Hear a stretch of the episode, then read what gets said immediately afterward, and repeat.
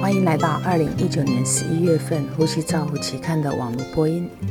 我是刘金荣呼吸治疗师，代表期刊主编 Richard Branson 为您进行中文网络播音。第一篇文摘是十一月份的主编精选，这是由 Miller 等人评估呼吸治疗师所引导的小儿气喘处理作业方案的成效。结果发现，有呼吸治疗师引导小儿气喘处理作业方案的受试者，高流量鼻导管 （High Flow Nasal Cannula，简称 HFNC） 和非侵袭性侵入呼吸器（就是 NIV） 的使用量会增加。那儿科加护病房 （PICU） 的住院时间会缩短，Albuterol 持续治疗的时间也会缩短，住院时间也会缩短。所以，呃，评论者。迈尔斯回顾呼吸治疗师启动儿科气喘护处理的历史，并且得到一个结论，就是方案治疗应该成为照护的标准。第二篇文摘是由 Z Match 等人分析加护病房以外使用高流量鼻导管的效益。过去高流量鼻导管通常用在高照护提供的环境，这篇研究探讨的是在加护病房以外的使用的状况。结果显示，受试者呼吸困难的感觉评分是降低的，呼吸频率也是降低的，高血氧饱和度就增加了。受试者有三分之一已经签署不愿意急救的意愿，因此在院的死亡率是比较高的。ROS 指标就是 P SpO2 比上 FiO2 比上呼吸频率，是高经鼻高流量鼻导管成功的唯一预测因子。所以 m e x i c a 和 Lee Ricard 回顾使用 h y p h r o n a s a l Cannula 相关改善的结果，他们建议在有适当的监控环境下，是可以呃使用在呃使用 h y p h r o n a s a l Cannula，但是要小心，确保病人安全。第三篇文章是由 Osborne 等人分析脉冲血氧饱和度、监测急诊贫血和酸基血红蛋白蛋白的相关性。这研究采取方便取样的方式，分析三百五十名受试者静脉血与标准实验室的差异。结果显示，血红素的一致性。极限是在负零三点三到二点五 gram per liter。他们认为脉冲式血氧饱和度可以用来急诊筛选贫血的一个方式。第四篇文摘是由 V 拉巴等人研究一氧化碳分析仪在急诊室泡呃监测一氧化碳中毒的。监测效益，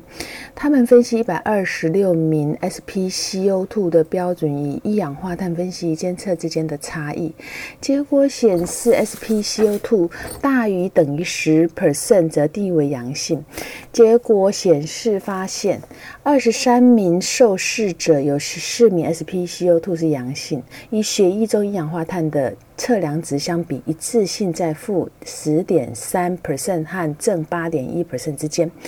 所以评论者 Hogan 跟 Michael Mullen 主张实施筛检的这个程序，在检测到真正阳性结果，提供有意义的干预措施，同时确保大部分受试者不会失联。建议使用血氧饱和技术筛检急诊室贫血和一氧化碳暴露的量。要符合标准。第五篇文摘是由 m u 等人分析 PICU 呼吸治疗师启动 Albuterol 吸入方案的成效。这是一个跨学科单团队的试验中心，根据小儿气喘严重度评分 PASS 制定连续的 Abutero 治疗方案。作者证明 Abutero 连续给药持续时间或不良事件之间并没有显著的差异。他们得到的结论是，呼吸治疗师启动的方案与医师要求一样是安全的。第六篇文章是 Berlinsky 跟。Violasco 分析非侵袭性呼吸器单条管路在儿童模型 提供 a b u t e r o 的成效。作者比较 Mesh，呃，振动网塞 Mesh 和喷射式喷雾器 Jet Jet 啊 Nebulizer 在呼吸器管路中它每个位置的成效。结果显示这个振动是往塞的，放在呼气口之后，输送的效益是最高的。不论是在管路中的任何一个位置，这个 mesh 经优于 jet 喷雾化器。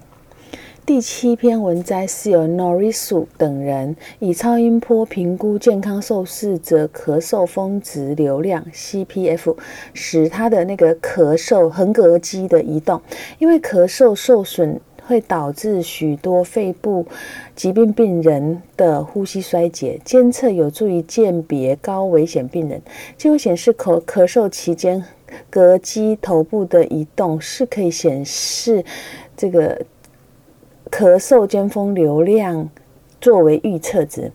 膈肌超音波评估实用性需要在病人进行中来验证。第八篇文摘是由。Two main pillars 等人，这个评估呼吸音和呼气气流波形在评估清痰需求的效益。结果显示，呼气波形出现锯齿状和呼吸气管路抖动，就是最佳的预测模型。第九篇文章是由 Starlis 等人使用呼气冷凝物评估 COPD 受试者和对照组的氧化压迫现象，作为居家 COPD 病人使用氧气治疗改善休息时低血氧的依据。结果显示，吸入氧浓度小于等于零点三六，似乎不太会引起氧化压迫症。第十篇文章是由卡尼等人评估是否居家使用氧气治疗对 COPD 受试者日常生活影响活动的影响。结果显示，需要居家使用氧气的受试者花费在运动上面的时间是比较少的。每天花费在氧气治疗的时间是身体运动最强的预测指标。第十一篇文章是由 Rentala。回顾研究分析 COPD 受试者居家使用氧气治疗生存预测，三年评估一百九十名受试一百九十五名受试者 COPD 和间质性肺疾病。为主，大多数的受试者在研究期间死亡，生存时的中位数是二点二年。间质性肺疾病的受试者存活率较 COPD 病人还要低，日常生活中需要别人帮助，预测生存期也比较短。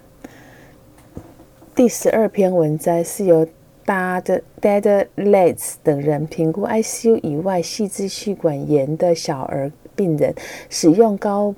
流量金鼻导管的成效，这是这个两年来使用呃高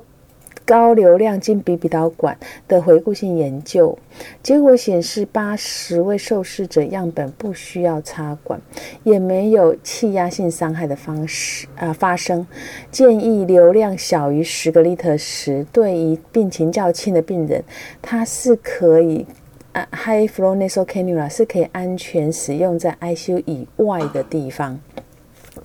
第十三篇文摘是由 Macedo 等人评估无创通气呼吸器面罩在 COPD 模型肺模型的成效。他们评估两种口鼻面罩和一种全面罩的。呃，使用时它的呼沫二氧化碳的浓度、面罩漏气量、潮气容积、触发时间，结果显示吸气达到吸气目标的九十 percent 时间，以及吸气时间过长，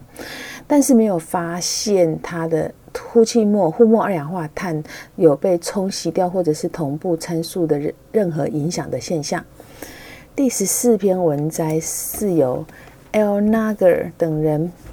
评估不同的物理治疗技术，包括膈肌释放技术和胸腔淋巴帮补技术，与常规呼吸再训练技术相比，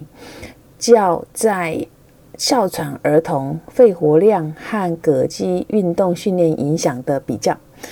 结果显示这三种干预都可以改善肺功能。第十五篇文摘是由 Zaya 的等人对于低血氧呼吸衰竭受试者供氧策略的系统性研究。这篇描述评估了经鼻高流量鼻导管无创通气治疗和常规氧气治疗的结果、影响和包括插管率和死亡率的影响。以上是十一月份《呼吸照护期刊》的中文网络播音，由中国医药大学呼吸治疗学系刘金荣呼吸治疗师翻译与播音，朱阿成呼吸治疗师的修稿与审稿。如果您想进一步了解原文的内容或过去的议题，请您上美国呼吸照护期刊网站 www。点 r c g r j o u r n a l 点 c o m，。你也可以借由网络的订阅，自动收到未来的网络播音议题。谢谢您的参与，再见。